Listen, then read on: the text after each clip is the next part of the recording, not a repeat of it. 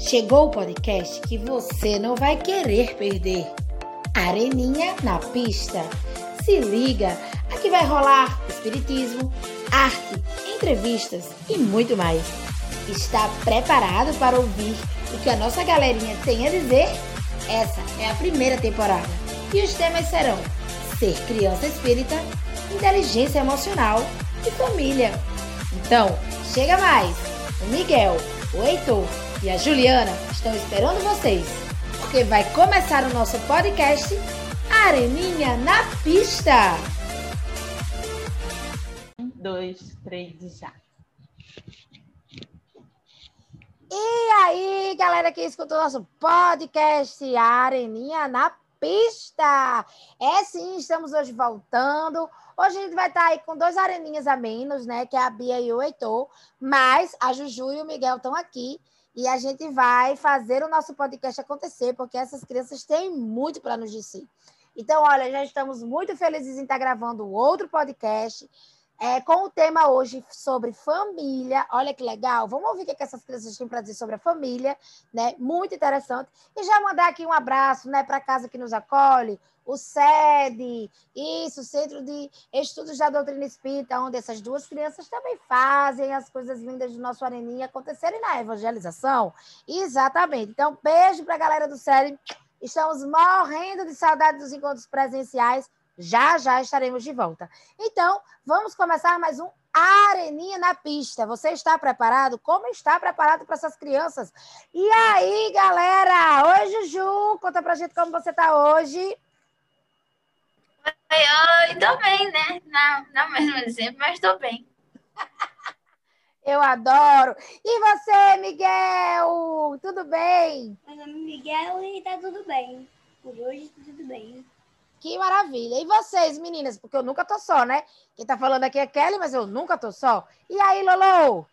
Ai, tá tudo ótimo. Animada aqui para um novo podcast com esses maravilhosos. Sempre sai coisa boa, né, Heloísa? E você, né? Andresa? E surpreendente. Você fica surpresa. Meu. Deus, meu Deus. É verdade, Elo. E você, Andresa, conta pra gente como você está hoje.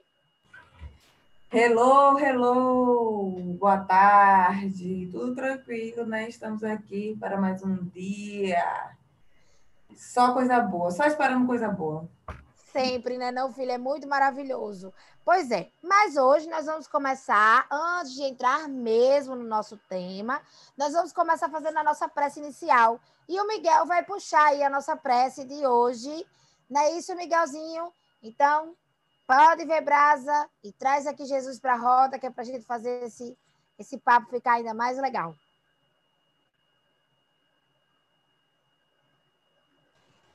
Pai, vamos a essa prece. Boa tarde a todos.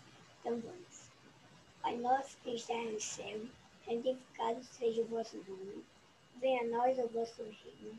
Seja feita a vossa vontade, assim na terra como no céu. O pão nosso de cada dia nos dai hoje. Perdoai as nossas ofensas, assim como nós perdoamos a quem nos tem ofendido. Não deixeis cair em tentação, né? nos livrai-nos do mal. Amém. Valeu, Miguel! Arrasou! Então, gente, como a gente tinha dito, hoje vamos estar tratando do tema família. É sim, né? A gente sabe, tá no nosso evangelho, tá no mandamento, honrar, honrar pai, honrar pai, honrar mãe. E aí a gente quer trazer esse assunto para eles, porque é um tema que eu acho que todo mundo precisa pensar sobre isso. E eu queria, primeiro de tudo, meninos, Miguel, o que é, é família para você? Para mim, é um- uma, umas pessoas que você ama muito, que cuidam de você. Por exemplo, meu pai, ele brinca, cuida de mim. E a gente tem o, o sangue igual, né? Mas não, não importa isso, mas é, é, é pessoas que cuidam muito de você e, vo, e que você ama também. Valeu, Miguel, arrasou. E Juju, o que é, família para você? Pra mim, se eu for definir família, vai ficar algo muito superficial. Porque, por exemplo, existe a minha família biológica, né? Que é o pessoal que tá aqui na minha casa, que cuida de mim, que meio que me criou. E também tem, por exemplo, os meus amigos, que são a minha outra família. Mas, tipo assim, se a gente for falar da minha família biológica, eu acho que são as pessoas que cuidam de mim e meio que. é, tipo assim, elas me ajudam a me tornar uma pessoa melhor sempre. É isso aí. Exatamente. É a família para isso mesmo. É isso, Brasil. e meninos, me fala uma coisa. É... Juju agora me responde. É fácil conviver em família? Vale, travou. O que, que, que você disse? É fácil conviver em família? Ih, Não, não.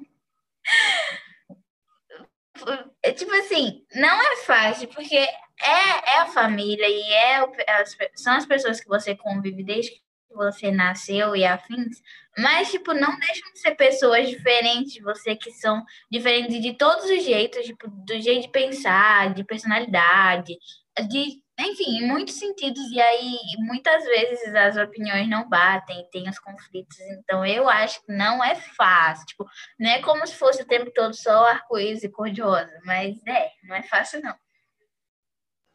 Né, Juju? E para você, Miguel, você acha que é fácil conviver em família? Fala para mim.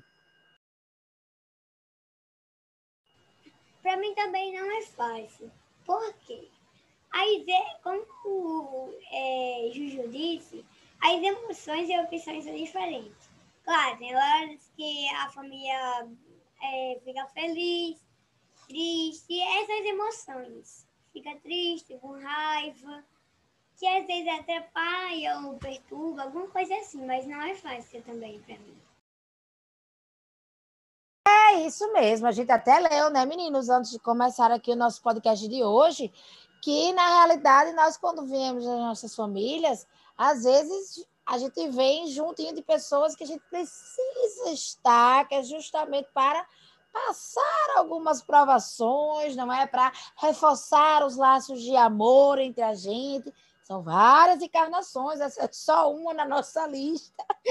Mas nem tudo também é tão ruim, né? Também é muito bom ter família. Então, agora eu quero, Juju, que você fale para mim qual é a melhor coisa de ter uma família.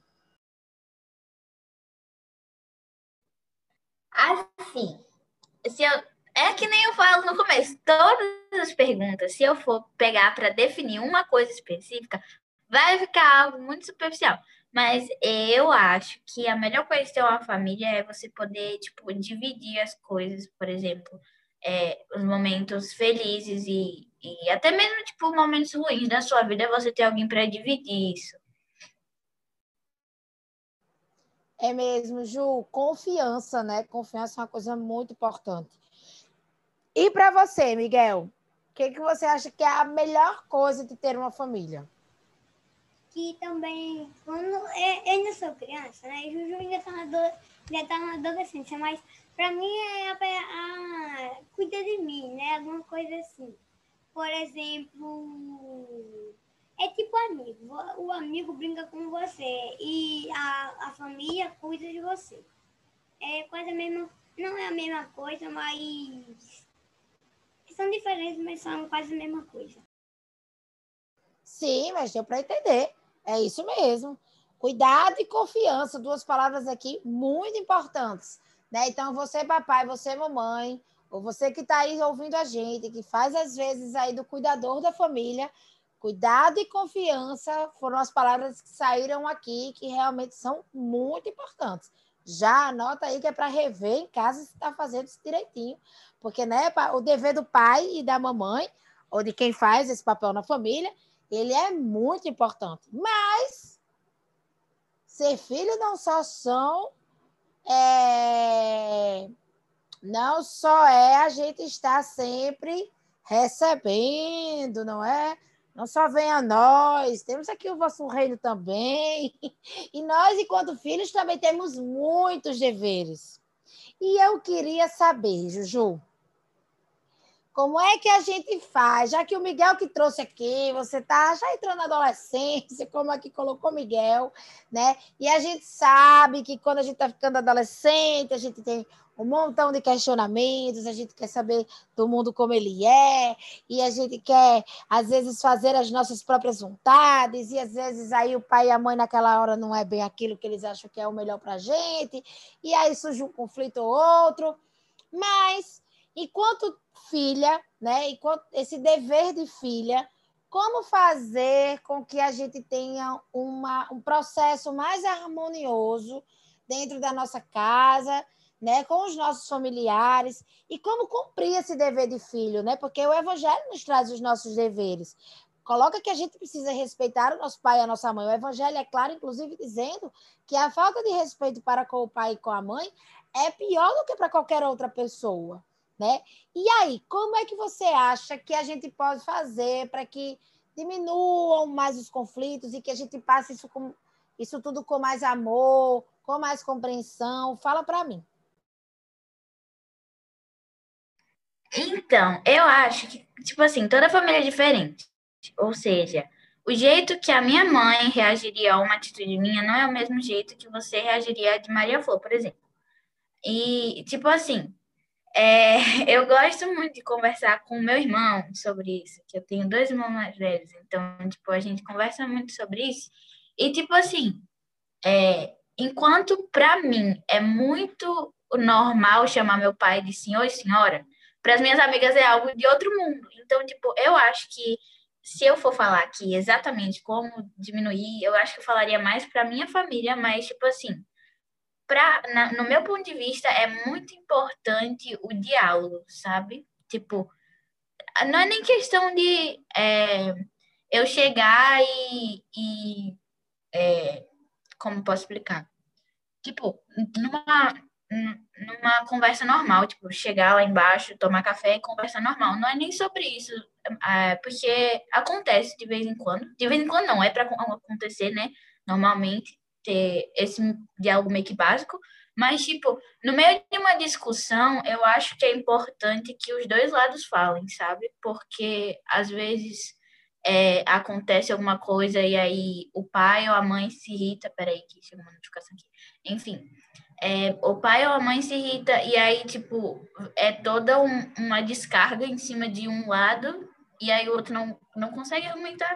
Não sei explicar, mas eu acho que, tipo, ver o ponto de vista do, de dois lados é importante, porque, tipo, ao mesmo tempo que eu vacilo muito, porque eu sou uma adolescente, eu não vivi nada da minha vida ainda, ou seja, eu não sei o que eu tô fazendo, é, ao mesmo tempo que eu vacilo muito, eu também fico chateada com outras coisas, sabe? Então eu acho que é importante ver o ponto de vista dos dois lados. Ai, Ju, gostei muito da sua fala, porque é, a gente precisa mesmo sempre lembrar, principalmente nós adultos, quando viramos pais e mães, né? Que recebemos aí essa grande incumbência da vida, eu acho que a gente precisa também lembrar que a gente foi adolescente. E aí tentar lembrar de como é que foi isso na nossa época né? Eu acho que isso, isso é muito importante. Virar pai e mãe é muito legal, é uma responsabilidade muito grande, né? É muito difícil ser pai e mãe em tempo integral, né? E aí, mas é preciso que a gente não esqueça que nós também fomos adolescentes, né? Que a gente não esqueça daquilo que a gente viveu naquele momento, para que a gente também se coloque nesse lugar como você está colocando, porque de fato o diálogo é a melhor opção né? bater de frente, entrar em conflito, que gere sentimentos ainda com a descarga muito maior de, de emoções negativas para dentro da nossa casa, não é o caminho, né? E aí ficam, ficam as duas situações, como você bem colocou. Tanto nós, pais, precisamos entender e ouvir melhor o que o nosso filho tem para dizer. E para isso a gente precisa criar argumentos e saber o que está falando, e saber por e ter argumentos suficientes de explicar por quê, e ser claro, né, de acordo com a idade, mas ser claro que é preciso ser dito. Mas os filhos também precisam ouvir os pais, né? E aí tentar entrar em equilíbrio. E isso, gente, com sinceridade, não vai acontecer na adolescência. Ou você traz isso na sua criação com seu filho, ou da noite para o dia isso não vai acontecer, que é o que a Juju estava colocando lá no início, a questão da confiança. Então, ou eu me mostro como uma pessoa confiável para o meu filho desde criança, que ele pode contar comigo, ou então na adolescência essa situação vai ficar um pouco mais fragilizada. E aí é bom a gente ouvir a Juju, porque ela está dizendo, ai, que no lugar dela de adolescente, eu queria também que o pai e a mãe às vezes ouvissem um pouco mais, tivesse um pouco mais de diálogo para a gente conversar. E isso é muito legal. E eu sei, Ju, que não é só dentro da sua casa. Eu sei que você está falando da realidade dos seus amigos, né? E que isso vocês trocam e conversam, e isso é natural. Então, eu acho que você foi muito feliz. O diálogo é sempre o melhor caminho, sempre. E a confiança que se estabelece ao longo das nossas vidas mesmo. E você, Miguel? Me fale, me fale aí do seu lugar, como é que a gente pode, enquanto criança, o que, que a gente deve fazer para respeitar mais os nossos pais, mas que a gente consiga é, conciliar, às vezes, por exemplo, a gente quer alguma coisa, às vezes até material, ou quer um brinquedo novo, ou quer fazer um esporte numa outra escolinha do bairro, ou quer ir para casa de um amigo e não está na hora, enfim como é que lida com os nãos, né? Como é que lida com essas situações, mas de maneira mais tranquila, sempre respeitando o pai e a mãe. Como é que a gente pode fazer, Miguel? Como é que a gente dá essa dica para quem está em casa? Para mim, assim, é, a gente tem que obedecer os pais, porque assim, eles têm mais experiências do que a gente, porque ele já foi criança ou adolescente, já foi adolescente. É porque, assim, quando a mãe fala, por exemplo, não compre isso, daí é só alguma coisa que você não vai brincar, você tem que escutar, porque minha mãe já, já contou isso, porque a mãe, a mãe sempre vai estar certa, o pai, né? Por exemplo, não vai brincar essa hora, porque senão. Senão pode ficar perigoso. Alguma coisa assim, sempre tem que obedecer os pais. E, pra, e quando alguma, alguma coisa, por exemplo, eu quero comprar. Que, quando uma criança acontece muito isso, por exemplo, você tá com, no shopping com sua mãe e fala assim, mãe, eu quero comprar esse biscoito. E ela fala, não, na volta a gente compra. Aí você fica meio chateado. Mas é, às vezes eu não compro, mas no outro algum dia, alguma hora ela vai comprar, né? Tem que acreditar nas salas dela. Meu Deus, essa frase na volta a gente compra. Todas as crianças ouviram isso. A gente sempre foi iludido. Gerações passam, né, Elô? E a na volta a gente compra nunca Continua mudará. firme. Isso, gente. Vocês, caros ouvintes, a gente agora ficou relembrando o nosso lugar de criança, Miguel. Do naval da gente compra. Mas sabe, você tem toda a razão. Eu acho que o que você colocou é muito legal. Na hora que você diz assim, eu preciso obedecer, porque meu pai e minha mãe, eles já foram isso que eu, que eu sou hoje, né? Já, eles já foram crianças, já foram adolescentes. E aí, na realidade, eles têm mais experiência. Você mesmo disse isso. Isso é muito rico. E realmente, né? É meio que como a gente já tivesse andado um tempo a mais, aí a gente vai subir uma montanha, né? E lá de cima da montanha, por ter um pouco mais de idade, a gente consegue ver coisas que a gente, quando ainda está no campo, no início da montanha, não consegue enxergar, né? E aí, o pai e a mãe é meio isso, assim, né? É, eles já andaram aí um pouco mais na frente, então entendem um pouco mais das coisas, mas fica o recado aqui, Jane Cortez, do Na Volta a gente compra. Preste atenção, viu? Você tá, tá na volta, você comprar. Ai, Miguel, foi maravilhoso. Agora, vocês dois têm irmãos. Juju tem dois irmãos mais velhos e Miguel tem um irmão mais velho que hoje está em desvantagem, porque não pode estar tá aqui. Então a gente vai só ouvir o Miguel. E os irmãos também vêm nessas encarnações para que a gente vá também estreitando laços de carinho e de amor, né? Talvez com algum desafeto ou não também. Às vezes é um grande afeto na nossa vida e vem com a gente. Enfim. E aí, Miguel, fale para mim. Como é a sua relação com seu irmão? Vocês se dão bem? É, ele te ajuda? Você gosta de ter irmão? Cuidado com a resposta, Miguel. Brincadeira, pode ser sincero. Fala o que você sentir no coração. É, agora do irmão. Tem várias vezes que a gente briga. Coisas de irmão. Isso é irmão que ninguém pode entender, mas também, pelo lado bom, todo irmão brinca. Claro, tem às vezes que ele joga e depois joga outras partidas e não vai, mas ele vai, ele brinca com a gente. Ele brinca um pouquinho, mas brinca. E, e para ele ajudar eu, deixa eu pensar aqui. Ele ajuda eu, mas assim, não na hora. Mas ajuda, pelo menos, né? E eu ajudo ele na hora que ele pedir, pelo menos. Eu, quem fazer o bem, se não fazer o bem, mas eu faço. Muito bem, Miguel. E Juju, como é a relação com seus irmãos? É, você, você, são pessoas que você pode contar? Fala pra gente. Então, o que que acontece? Miguel e Heitor, a diferença de idade deles é menor. Que, porque, tipo assim, é, Léo e Dani têm a diferença de dois anos. Aí eu vim muito tempo depois, ou seja, agora eu, eu tô aqui, né, vivendo minha vida, mas eles são dois adultos. Então, tipo, já foi muito diferente a relação que a gente tinha antes, quando eu era menorzinha e Léo tava na adolescência e Dani também.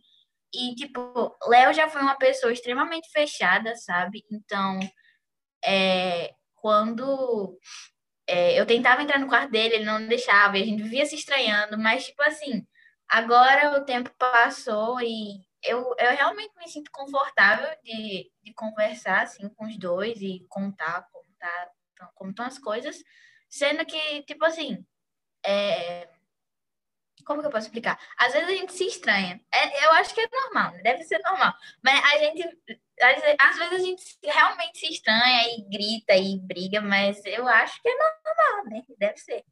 E, mas, tipo assim, é, antes eu passava mais tempo com o Dani, por exemplo, mas agora ele trabalha e tem todo esse negócio que ele tem que ficar saindo de casa. Mas é, eu tenho uma relação boa com meus irmãos. Eu gosto de conversar com eles, assim. Mesmo que eh, sempre tem aquele negócio que nós somos irmãos, mas como eu já falei antes, né? Ainda são pessoas diferentes. Aí, é, às vezes, tem uma coisa que um pensa que o outro não pensa, aí bate de frente, aí fica aquele negócio estranho. Mas é, eu tenho uma relação boa com eles. A gente se estranha, mas a gente se ama. Elô, eu ia chamar você para roda, porque ela é a que tem 152 irmãos, entendeu? Então, eu tenho, eu tenho apenas seis irmãos. E um gêmeo. Então você já pode falar Exatamente. bastante para a gente sobre a relação de irmãos. É. A Andresa vai ficar de canto nessa conversa. Mas tem primo que acaba sendo irmão na relação, quando Não, você está junto, né, da família, né? É, na realidade, Florzinha tem um irmão, Ave Maria, é verdade. É. Jesus. É, é, filha, só você ficou de, so, de canto agora como filha única. Então, eu diria, sobre a primeira pergunta, né? Ah, como é bom ter um irmão. Eu diria que foi, tá, foi uma, uma um, é, um zigue-zague. Na infância é muito bom ter irmão. E a diferença de idade, pelo menos que meu pai teve dois casamentos, então tenho três irmãos bem mais velhos e quatro irmãos com, com minha mãe, que a diferença de idade é só de dois anos. E eu sou gêmea, então já tinha uma companhia.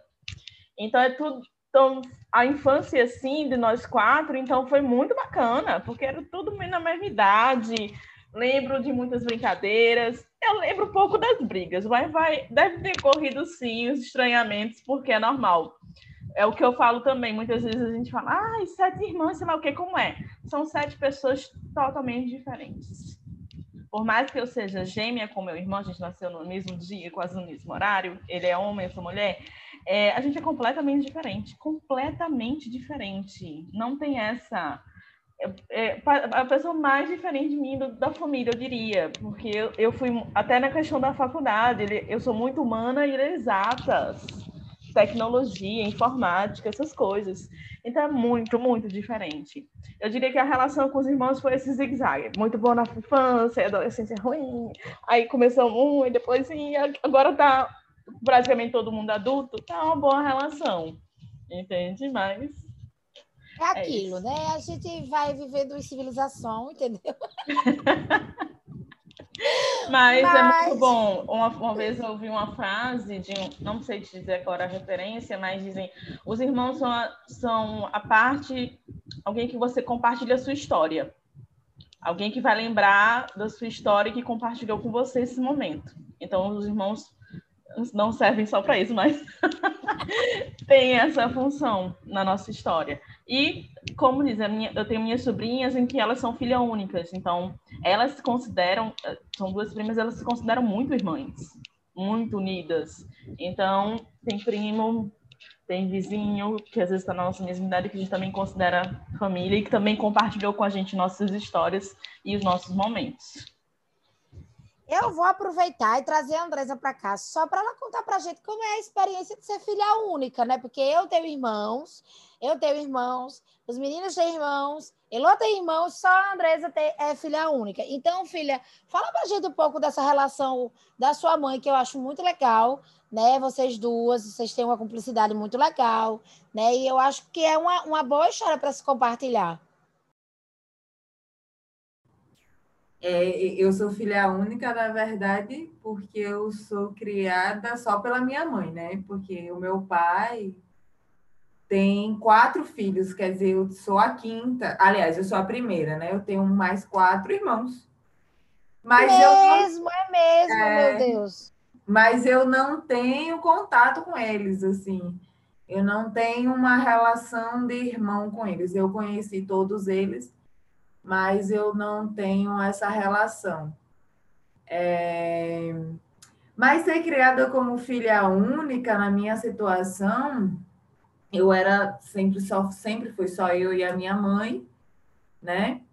E a gente, ela passou por algumas dificuldades e eu tive que estudar em uma escola interna, porque ela precisava trabalhar e eu tinha que e não tinha ninguém que ficasse comigo. Os meus avós ficavam no interior. Eu morei com os meus avós um tempo no interior quando eu era muito criança, então uma parte da minha infância eu passei sem a minha mãe.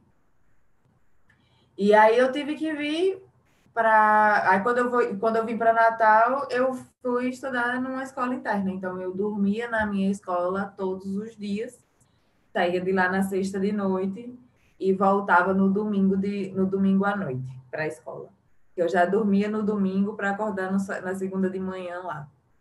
Então, é, a gente teve algumas dificuldades, porque, enfim, éramos só nós duas, mas eu sinto que ela, ela, a minha mãe sempre teve muito presente na minha vida, em todos os momentos, assim. Então, eu não senti falta de ter um pai.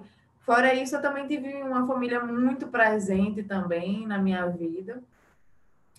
Como qualquer família, a gente tem essa questão de estar junto, pessoas diferentes, pensando diferentes, opiniões diferentes, referências de vida diferentes, né? Eu, eu vejo o mundo de uma forma, minha mãe vê o mundo da forma dela, né? Então, em algum momento, esses mundos, eles, eles batem, né?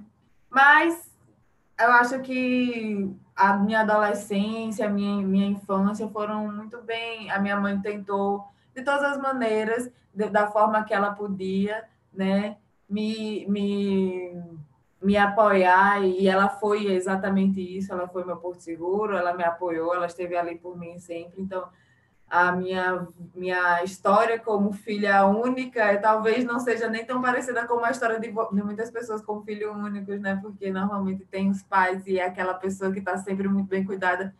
E eu não, eu, eu tive que me virar um pouco, mesmo sendo criança, porque eu precisava ajudar minha mãe também, né? Então, mas eu não senti falta, eu tive uma infância muito boa, como eu estudava numa escola interna, então eu tinha várias crianças para brincar, para estudar, tinha minha vida era com vários horários, então eu era muito regradinha, então, então assim, não foi ruim de nenhuma maneira, foi muito bom, aprendi muitas coisas. sou quem sou porque passei por tudo isso. E é isso, assim. Ah, é. É porque no caso, gente, a gente vai gerando a emoção aqui, especialmente para você, sem a gente combinar na ata. e como a Andresa já puxou esse assunto de ter sido, é, é, ter passado um tempo da infância no colégio interno, e que conheceu muitas crianças, então na realidade era como também fossem irmãos vivendo lá. E aí a gente puxa a ideia das famílias não consanguíneas, ou seja, eu não preciso ter o mesmo sangue para que eu considere a pessoa da minha família. E aí eu trago um pouquinho só da minha história, porque no caso se eu fosse contar a minha história aqui caberia um podcast só para isso.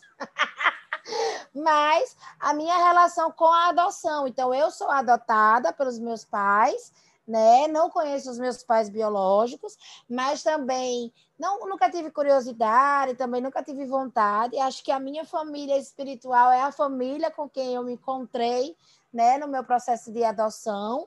E sou muito feliz, mesmo que a minha mãe não tenha o meu sangue, mesmo que o meu pai não tivesse o meu sangue, ainda assim eu tive uma família e eu acho que uma família que se preocupava, uma família que cuidava, que eu acho que é o mais importante. Então, temos aqui mil histórias diferentes, né? E todas elas com a relação, é, é a melhor relação possível que a gente pode criar ao longo da nossa vida. E aí a gente diz agora para vocês que estão ouvindo aqui, né, nosso podcast, que valorize, respeite, né, é, a, a sua história, né, a sua família e aqueles que fazem de você a, que fazem para você ser família, independente de laço, de laço consanguíneo. Isso é o menor dos valores dentro de uma, de uma família. E para nós que somos espíritas, aí é que acreditamos mesmo que o laço consanguíneo muitas vezes não representa absolutamente nada, né? Então, o que a gente precisa mesmo é se juntar com quem a gente ama, com quem ama a gente, fazer dessa relação a melhor relação possível. Gente, estamos todos emocionados aqui nos bastidores. a carinha das crianças tá assim muito legal, porque eles também estão descobrindo histórias que a gente ainda não havia compartilhado, não é isso, meninos? e aí a gente vai se descobrindo enquanto grupo também, porque afinal de contas o Areninha também é uma família, né? Não somos consanguíneos, mas somos uma família, sabemos que podemos contar uns com os outros, e a arte espírita faz isso e fez isso com o nosso grupo. Né? Saber que a gente pode contar um com o outro, independente de qualquer coisa. Para a gente ir tomando as retas finais, vocês aí que estão disputando, aproveita para buscar o lencinho, né? Que eu sei que você aí também caiu uma lágrima no canto direito. e eu queria agora, para a gente ir tomando as retas finais, meninos, a questão do evangelho no lar. Eu sei que vocês dois são de famílias espíritas e que fazem né, é, é, o evangelho no lar. E eu queria saber, Juju, quando você faz evangelho no lar com a sua família, você acha que é, isso ajuda de alguma forma? O que que ajuda? Você percebe se harmoniza a casa? Porque evangelho lá é aquela coisa, né? Às vezes a gente teve uma briga na semana, porque eu também sou de família espírita, fazia evangelho lá, e aí teve um cacete na quarta-feira, mas quinta-feira era dia de evangelho, então abria-se o evangelho, parecia que a leitura era para aquilo, né? E aí a gente sentia como que também fosse um bálsamo ali para a gente poder até ir, ir organizando ainda mais as relações com a nossa doutrina do consoladora. Mas me fala, Juju, como é que é para vocês aí? Como é que você se sente com, com, com a, a, a rotina do evangelho no lar?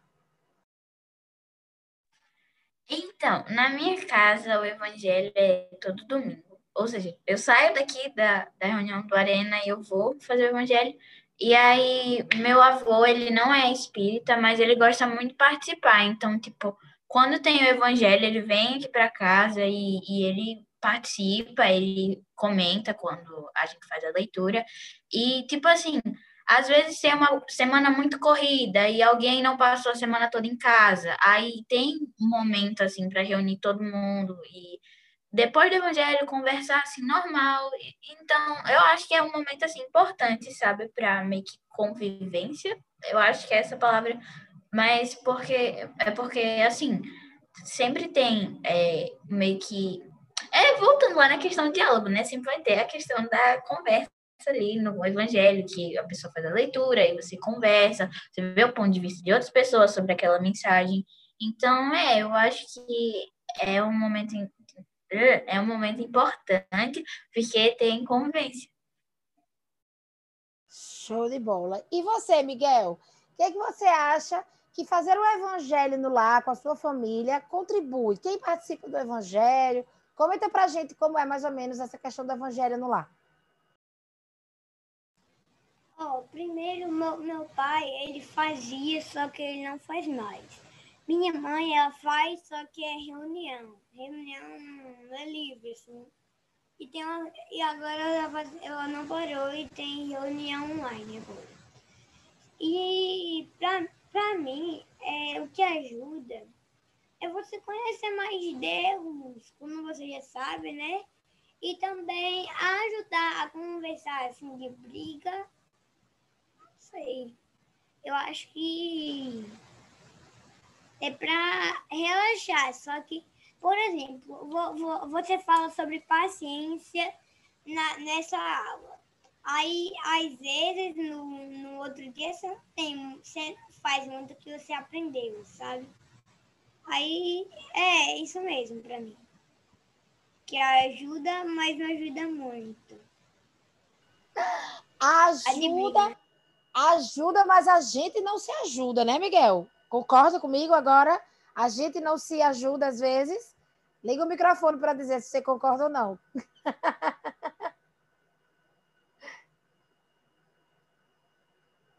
Me diga aí. Sim, para mim também concordo. que às vezes a gente não se ajuda, né?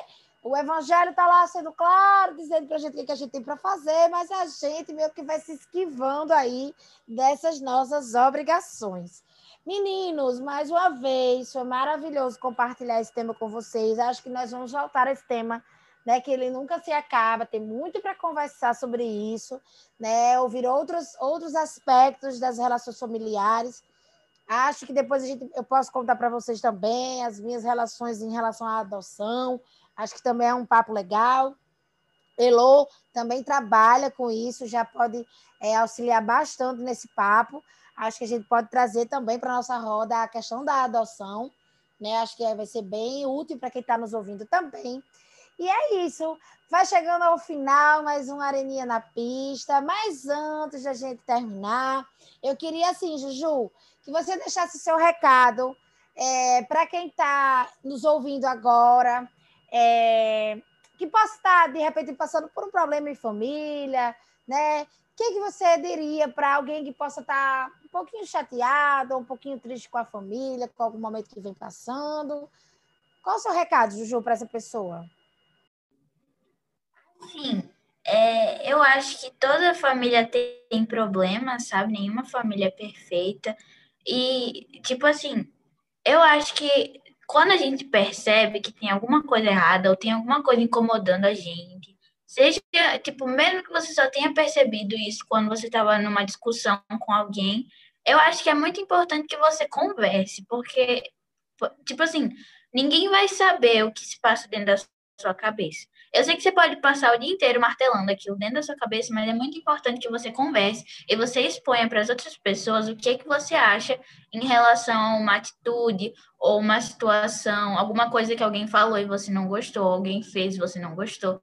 Então eu acho que é muito importante que você converse com as outras pessoas e se você não se sentir confortável para conversar com as pessoas da sua casa, porque, enfim, existem situações específicas que as pessoas não conseguem ver a própria casa como um lugar seguro, então se você não consegue, tipo, conversar com alguém dentro da sua casa, procure ajuda com um amigo ou com, se, por exemplo, se você é menor de idade, outro adulto de confiança, é, um adulto, um adulto de confiança, e aí você conversa assim com ele, você vê o que as outras pessoas acham também, porque daí você pode resolver de algum jeito, nem que tipo seja é, meio que alguém não concorde com você, e aí vocês resolvem do jeito que dá, e tipo, Muitas vezes você acha uma coisa também, sendo que não é meio assim, você não vai conseguir resolver do dia para noite, mas é muito importante que você converse com outras pessoas sobre, você veja o ponto de vista de outras pessoas e você, tipo,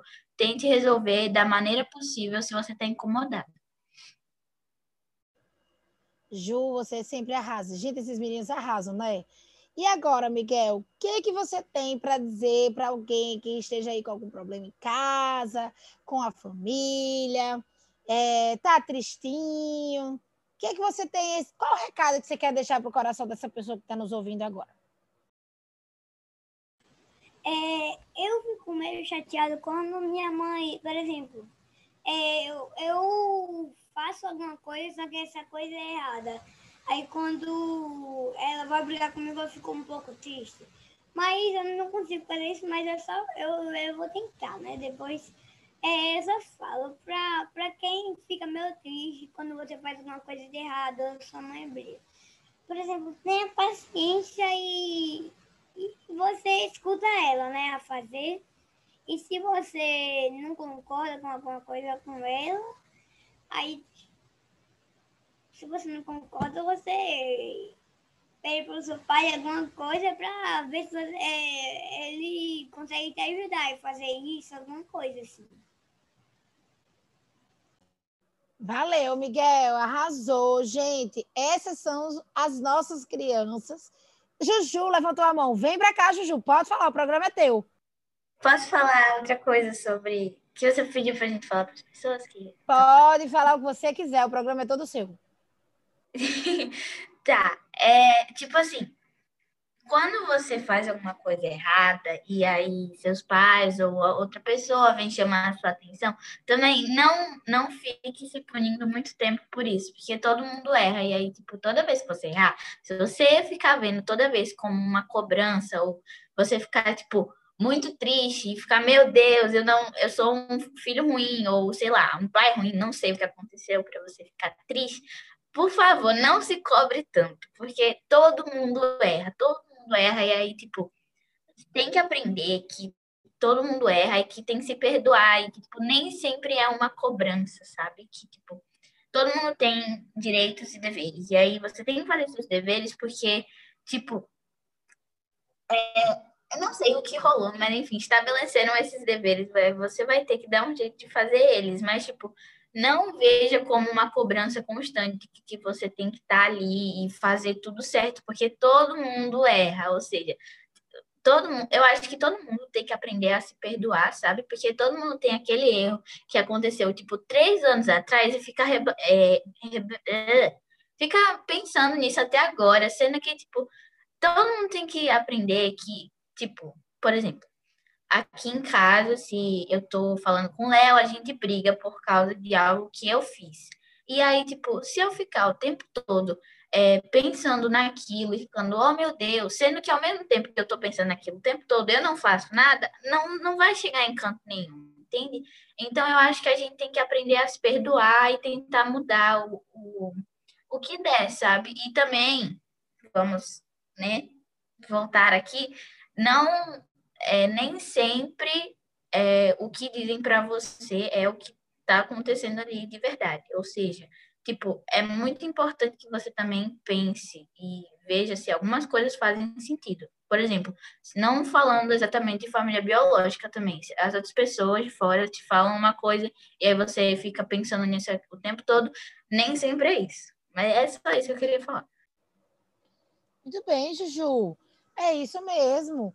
Miguel, quer falar mais alguma coisa? Deu vontade de falar mais alguma coisa?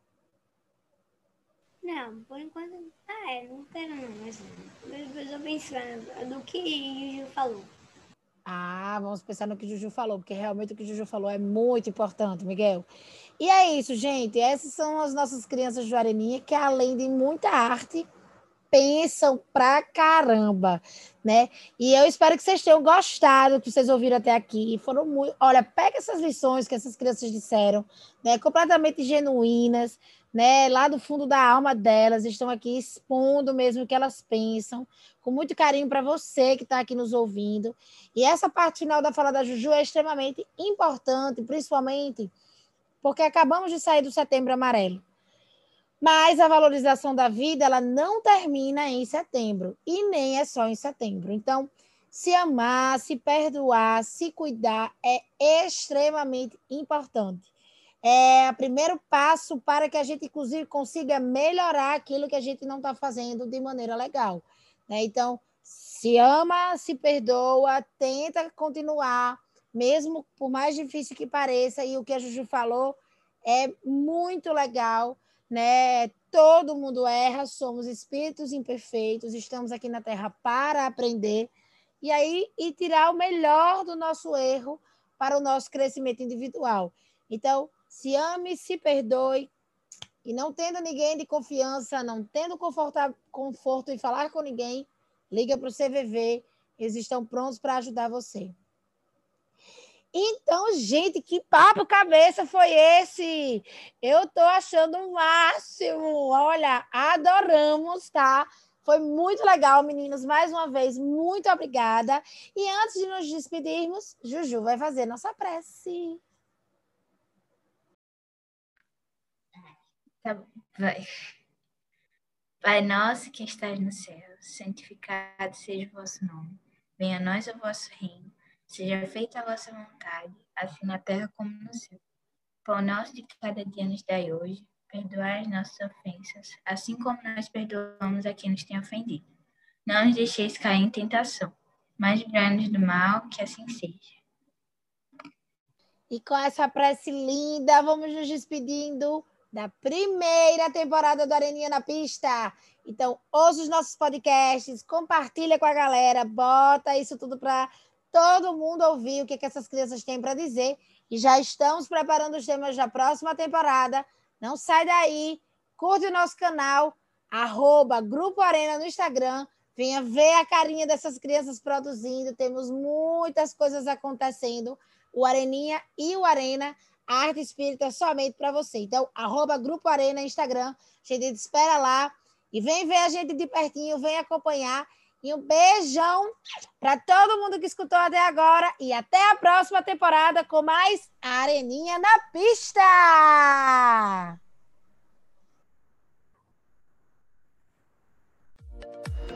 Você acabou de ouvir o podcast Areninha na Pista, uma realização do Grupo Arena de Arte Espírita de Natal, Rio Grande do Norte, com as crianças do Areninha. Quer conhecer mais do nosso trabalho? Acesse nossas redes sociais, Grupo Arena com H, tudo junto no Instagram, Grupo Arena de Arte Espírita no Facebook e no YouTube. Lá você vai encontrar nossas lives, poesias, webséries, teatro virtual e muito mais. Aguardamos a sua visita. Aproveita e fala pra gente o que tá achando do nosso podcast. Um beijão e até o próximo Areninha na Pista!